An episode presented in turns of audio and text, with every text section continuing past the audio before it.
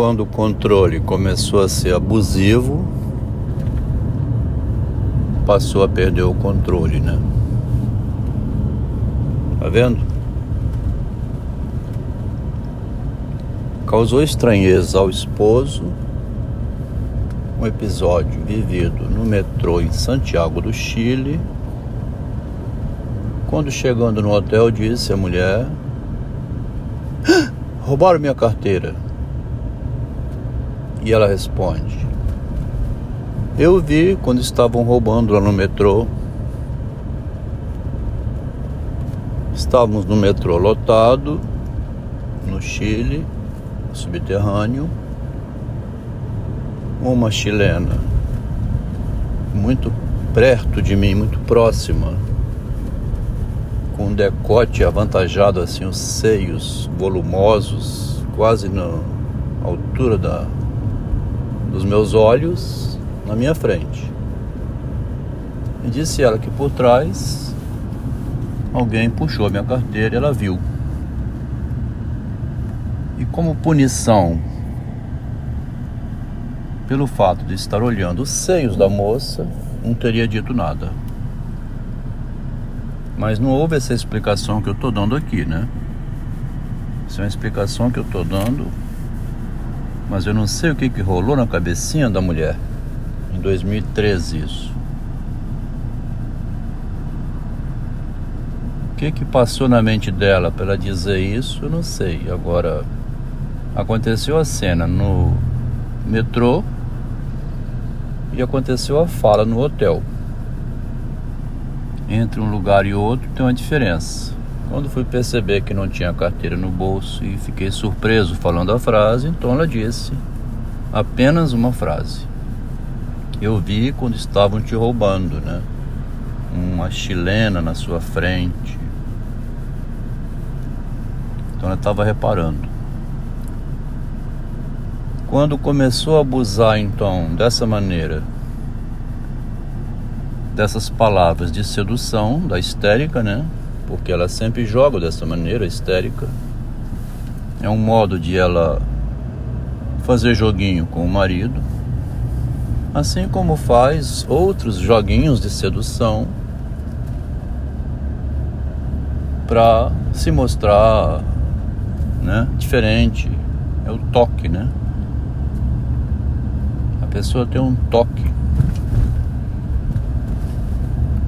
Estou falando aqui então desses toques de intimidade. Também o Freud chama de clichê. Interessante o vocábulo clichê que o Freud diz. Cada um adquire lá no início um certo clichêzinho que é o id, né? O it. O it, o it no, nas palavras cruzadas é o toque é, característico da pessoa, o modo como ela é. O modo como eu falo aqui nos meus podcasts revelam o meu toque, meu jeitão, né? É chamado também um jeitinho. Eu gosto muito do jeitinho dela. Ela tem um jeitinho todo característico, é o íntimo, né? É o privado. Esse privado só conhece quem mora junto.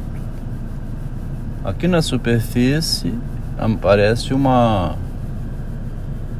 a pontinha do rabo desse privado, né? E as pontinhas do rabo do privado, durante uma vida inteira, ela sempre fez questão de revelar. Nessas tiradas inteligentes que ela tinha, né? Lá no início, quando conheceu a moça, estagiária de engenharia, o engenheiro casado, como ela disse no texto dela, Estávamos numa sala, ficávamos os dois numa sala. Ali houve identificação, ali houve intimidade. Nessa identificação que ela chama de. Nessa intimidade que ela chama de identificação, soltou a seguinte frase: É porque vocês não estão sabendo fazer direito. Quando o esposo respondeu uma pergunta dela, né, nas conversas. Então, assim, tá indo bem o seu relacionamento com a sua esposa?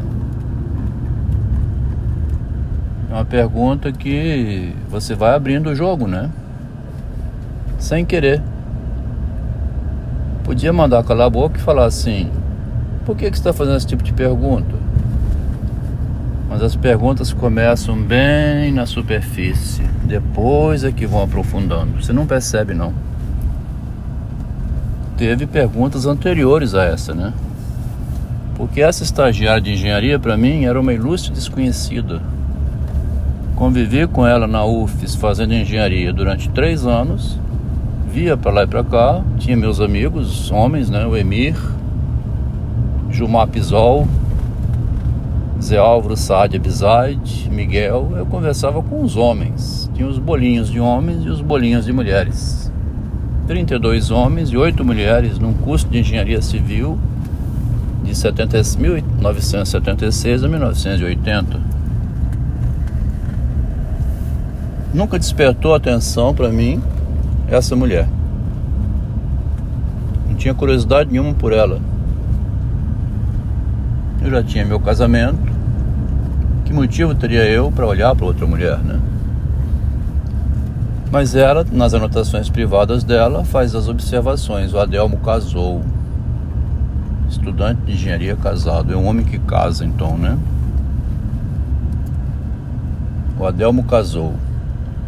Também faz menções à desenvoltura, ao estudo, dedicação, às roupas que veste, ao modo dele ser.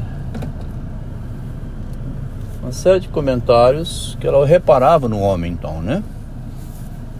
Tinha todo um reparo nesse sujeito que, quando ela viu na sala dela, ela começou aquela aproximação para conhecer mais de perto quem era aquele estudante, aquele homem.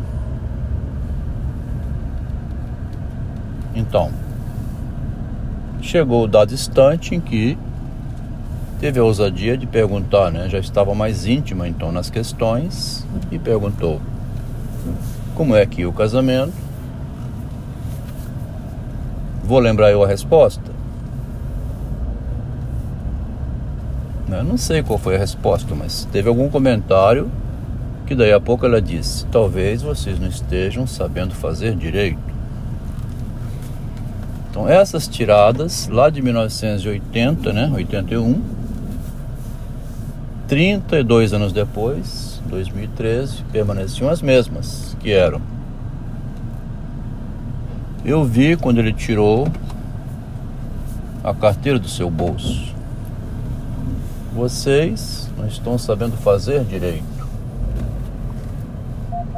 Tem um modo de ser, então, que ela vai fazendo essas falas que provocam um pensamento não totalmente objetivo, né? Não é uma fala direta.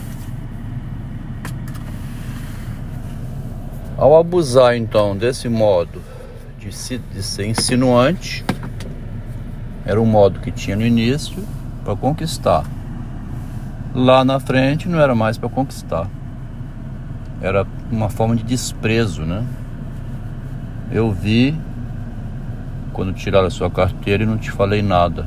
Para você deixar de ser idiota de ficar olhando nos peitos de outra mulher na minha frente. Por exemplo.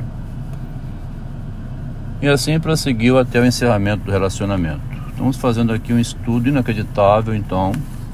Um casal de dois narcisos, um homem e uma mulher. Um do lado masculino,